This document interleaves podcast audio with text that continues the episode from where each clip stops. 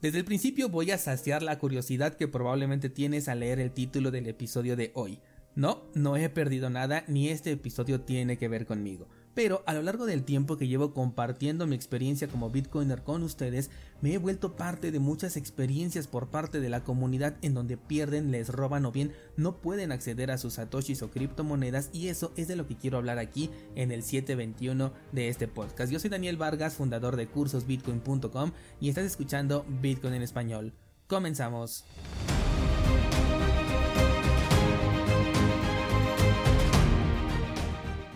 No puedo recordar el número de veces que lamentablemente me ha escrito un descentralizado preocupado porque perdió el acceso a sus satoshis o criptomonedas o peor aún porque ya las vio en la blockchain moverse fuera de su control sin poder hacer nada al respecto pero pues con la esperanza de que exista una solución. Y quiero hablar de ello para que podamos tomar medidas preventivas que nos puedan ayudar a reducir este riesgo al mínimo posible y también para que seamos conscientes de cuál es el nivel del riesgo al que estamos expuestos por tener una autocustodia lo primero que quiero mencionar es que tenemos que ser conscientes de que una transacción cripto no se puede revertir. Hay varias propuestas tanto dentro como fuera de Bitcoin que han buscado ofrecer esta clase de solución o de opción, la de que durante un periodo de tiempo corto el usuario pueda revertir la transacción con una opción que el mismo usuario pueda gestionar sin embargo, ninguna de estas eh, soluciones o ideas ha prosperado, incluso dentro de los proyectos más centralizados hasta el momento no se ha visto y no creo que se vea o no creo que si alguien lo implementa fuera una buena idea. Así que si ya está confirmada una transacción en la blockchain de Bitcoin no la puedes revertir de ninguna manera y en cripto sucede prácticamente lo mismo a menos que eh, en las redes centralizadas ellos lo quisieran revertir pero no sería tu transacción en específico sino sería un bloque y por algunas razones que le afecten directamente al proyecto centralizado. Ahora bien, lo que existe en Bitcoin y creo que también en Ethereum se puede, alguna vez recuerdo haberlo hecho, de hecho creo que esta fue en un curso, solo que aquí se hace de forma diferente, es el Replace by Fee. Como sabes, un bloque tarda aproximadamente 10 minutos en ser confirmado, por lo que una vez que tienes una transacción en curso, tú tienes una ventana de tiempo pequeña para poder redireccionar esa transacción. Esta ventana no precisamente es de 10 minutos base como podrías llegar a pensar. Si bien el estándar en que se confirma un bloque es aproximadamente de 10 minutos, hay bloques que se minan en cuestión de segundos o de menos de 10 minutos. También puede ser que tu transacción entre en un bloque que ya llevaba 10 minutos creándose 10 minutos en construcción y se termine minando un minuto después de que tú eh, hiciste esta transacción eliminando por completo la opción del replace by fee en menos de un minuto. El punto es que mientras en la blockchain tú veas que tu transacción está en la mempool y no tiene todavía una sola confirmación, esta opción se encuentra activa para ti. El Replace by Fee lo que hace es reemplazar tu primera transacción con una segunda que pague una mayor comisión por transacción y esa transacción puede tener un destino distinto al que estableciste en la primera. Actualmente se requiere de una preconfiguración de esta opción para poder usarla antes de realizar la transacción y se busca o al menos hay por ahí una propuesta eh, que, que, está buscando que toda transacción con Bitcoin tenga precisamente esta opción activada a nivel de protocolo, o sea que quieras o no, siempre tenga esta opción activa. Esta es la única forma de corregir, digamos, una transacción que por alguna razón necesites pues cancelar. Pero repito, si ya tiene una confirmación, entonces es imposible que esta transacción tú la puedas revertir. Puedes aprender más sobre el Replace by Fee en el curso de aspectos técnicos de Bitcoin. Bien, quise comenzar con este punto porque es el único que digamos tiene una solución o al menos durante una pequeña ventana de tiempo puedes corregir y se puede usar por ejemplo cuando hiciste un pago mal y por ello pues quieres realizar esta corrección. Pero ¿qué pasa cuando tus satoshis o criptomonedas desaparecen de tu cartera y cómo fue que sucedió esto? En la gran mayoría de casos pasa que el propio usuario fue el que dejó una brecha de seguridad abierta que fue vulnerada por un atacante. Y vaya que existen un montón de opciones, de hecho es muy probable que no alcance a mencionar todas en este episodio porque te pueden venir un montón de variables a la mente, pero te voy a mencionar las que son eh, más comunes por lo menos. Y te vas a dar cuenta que son muchas las cuestiones que tienes que tomar en cuenta cuando necesitas tener la autocustodia. Y es una de las razones por la que algunas personas prefieren dejar sus criptomonedas dentro de un exchange centralizado para evitarse todo esto porque si es engorroso lo tengo que admitir sin embargo un exchange también tiene sus propias brechas de seguridad están los hackeos las quiebras los ataques internos o incluso las estafas y las regulaciones externas por cualquiera de estos motivos puedes perder tus criptomonedas y en contra de lo que se llega a pensar de que como son entidades centralizadas son más seguras, la verdad está muy lejos de la realidad y tenemos ya un montón de casos documentados aquí en este podcast con los cuales nos podemos respaldar al considerar que estas plataformas son exactamente igual o hasta peor de inseguras.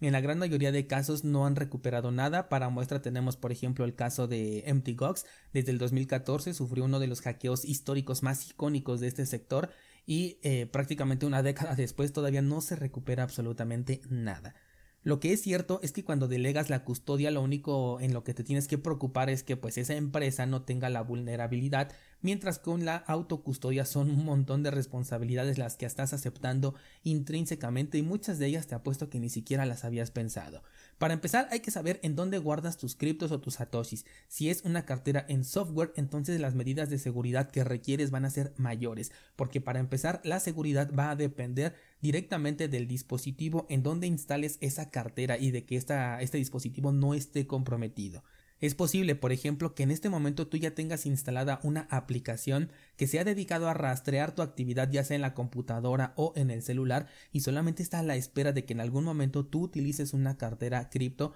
o tenga alguna información que pueda aprovechar. Por ejemplo, yo antes solía utilizar eh, aplicaciones de teclados en mis dispositivos móviles porque eran teclados que tenían más opciones de las que traen los teclados nativos de los celulares. Pero estas aplicaciones requieren del acceso a lo que estás escribiendo en el celular para poder funcionar, sobre todo porque te pueden ofrecer opciones, por ejemplo, de autocompletado. Esto significa que van a leer las palabras que estás escribiendo y a través de ello buscan adelantarse a lo que puedes estar escribiendo. No es necesario que la aplicación sea maliciosa, aunque por, supuesto puede llegar a serlo, pero una vulnerabilidad atacada en este tipo de aplicaciones puede hacer que todo lo que escribas se envíe a una base de datos que identifique cuando puedas estar escribiendo contraseñas o palabras de recuperación hablando de cripto. Así que esta es una de las aplicaciones que definitivamente he abandonado. Muchas veces también pensamos que tenemos una interacción muy segura porque hicimos los pasos correctos, pero pocas veces nos detenemos a pensar en la actividad del dispositivo previo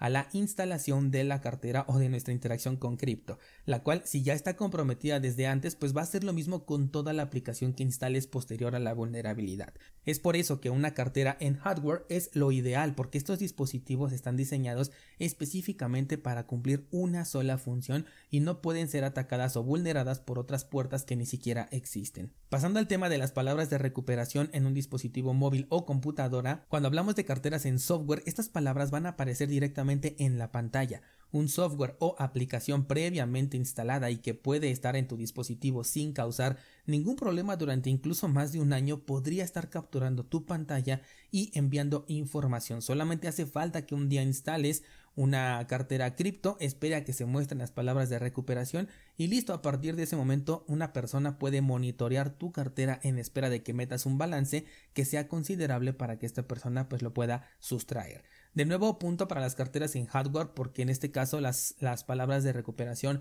van a aparecer directamente en la pantallita del dispositivo, o sea de tu cartera en hardware, haciendo que el malware que probablemente esté instalado en tu computadora o en tu celular pues no pueda acceder a esta información. Otro error común es guardar esta información en aplicaciones de notas. Eh, por información me refiero a las palabras de recuperación, que las guardes en aplicaciones de notas, archivos en Word o peor aún en la nube. De hecho, hace poco, el año pasado, apenas se supo de un robo a una persona que dejó sus semillas de recuperación de Metamask dentro de un archivo en iCloud. Y no, iCloud no fue vulnerado ni es inseguro, pero si la contraseña que usa la persona para acceder digamos es 1234 entonces pues es muy fácil que cualquier persona pueda acceder a esta cuenta eh, de iCloud en este caso. Si te das cuenta la gran mayoría de vulnerabilidades están del lado del usuario por ello mi recomendación una vez que entendí esto es primero cómprate una cartera en hardware y ya después comienza a comprar tus primeras criptomonedas. Me atrevo a pensar que nadie eh, hace esto, de hecho yo tampoco lo hice porque nadie me lo dijo antes y quién sabe si lo hubiera hecho, si me lo hubieran recomendado, porque pues es más incómodo, ¿no? Uno lo que quiere cuando entra a este sector pues es comenzar a invertir y ver tu dinero crecer, pero ya cuando lo vas entendiendo te das cuenta que la seguridad pues es primero y es más importante. Vamos ahora a algo más obvio y esto es guardar por escrito las palabras de recuperación, lo cual es una muy buena práctica, pero dejar a la mano ese, papel en donde lo estás escribiendo,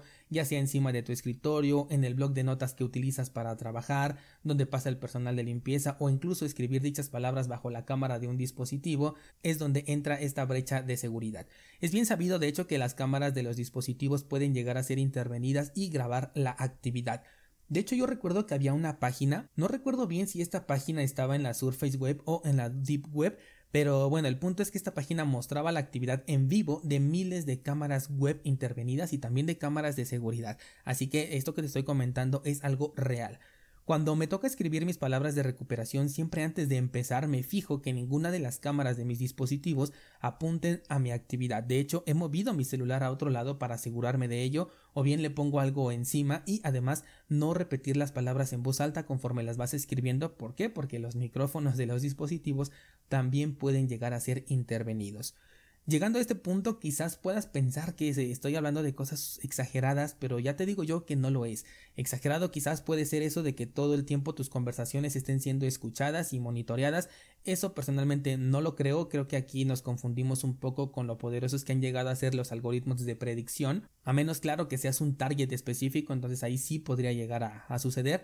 pero que sea el propio usuario el que dejó una vulnerabilidad abierta que pueda ser explotada tiempo después, eso me parece que es la posibilidad más fuerte. En el curso de seguridad en tu interacción online y cripto te cuento precisamente una experiencia que tuve con mi correo electrónico anterior y te enseño cómo identificar cuándo y qué empresa perdió el control de tus datos. Ahí yo me encontré con aplicaciones que ya no utilizo desde hace más de 10 años, yo creo más o menos, y me vengo enterando que filtraron mis datos en un hackeo que ocurrió en el 2020. Si por ejemplo mi, usuario y contraseña de digamos Binance fuera la misma que yo utilizaba hace 10 años en esta aplicación que ya hace mucho tiempo que no utilizo, yo puedo pensar que entonces hice todo lo posible o todo lo que está a mi alcance cuando creé mi cuenta de forma segura, aquí utilizando el ejemplo de Binance por ejemplo, pero un ataque de fuerza bruta con una base de datos de contraseñas filtradas le podría dar el acceso a mi cuenta de Binance en este ejemplo con la información que se robaron de una aplicación que ya no utilizo hace más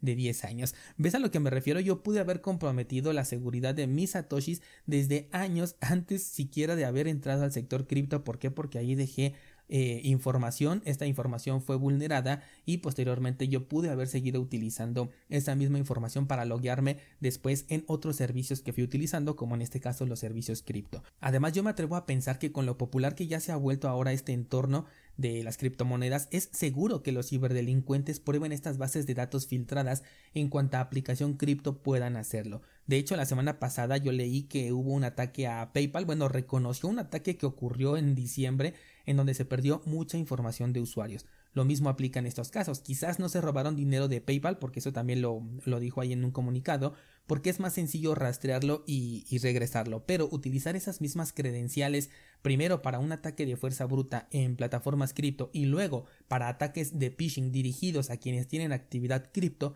puede resultar bastante rentable para un ciberdelincuente. Nunca es tarde para tomar cartas en el asunto, puedes comenzar por ejemplo con el curso básico de seguridad cripto, Ahí te hablo de los métodos más básicos y gratuitos que puedes utilizar. Y ahorita estamos en la publicación de lo que podríamos considerar como la segunda parte de ese curso, que es el de seguridad en tu interacción online y cripto, en donde ya vemos métodos más sofisticados, aunque en muchos casos pues ya son métodos de pago, pero valen muchísimo la pena y sobre todo valen menos de lo que puedes llegar a perder, sobre todo al estar dentro de este sector cripto. Esto lo vas a encontrar por supuesto en cursosbitcoin.com. Espero que esto te ayude a tomar mejores decisiones y mejores medidas de seguridad y privacidad para tu interacción no solamente en cripto sino en toda tu interacción en línea y de esta manera reducir lo más posible el riesgo de pérdida ya sea de información, datos o dinero. Eso sería todo por el día de hoy, muchas gracias y hasta mañana.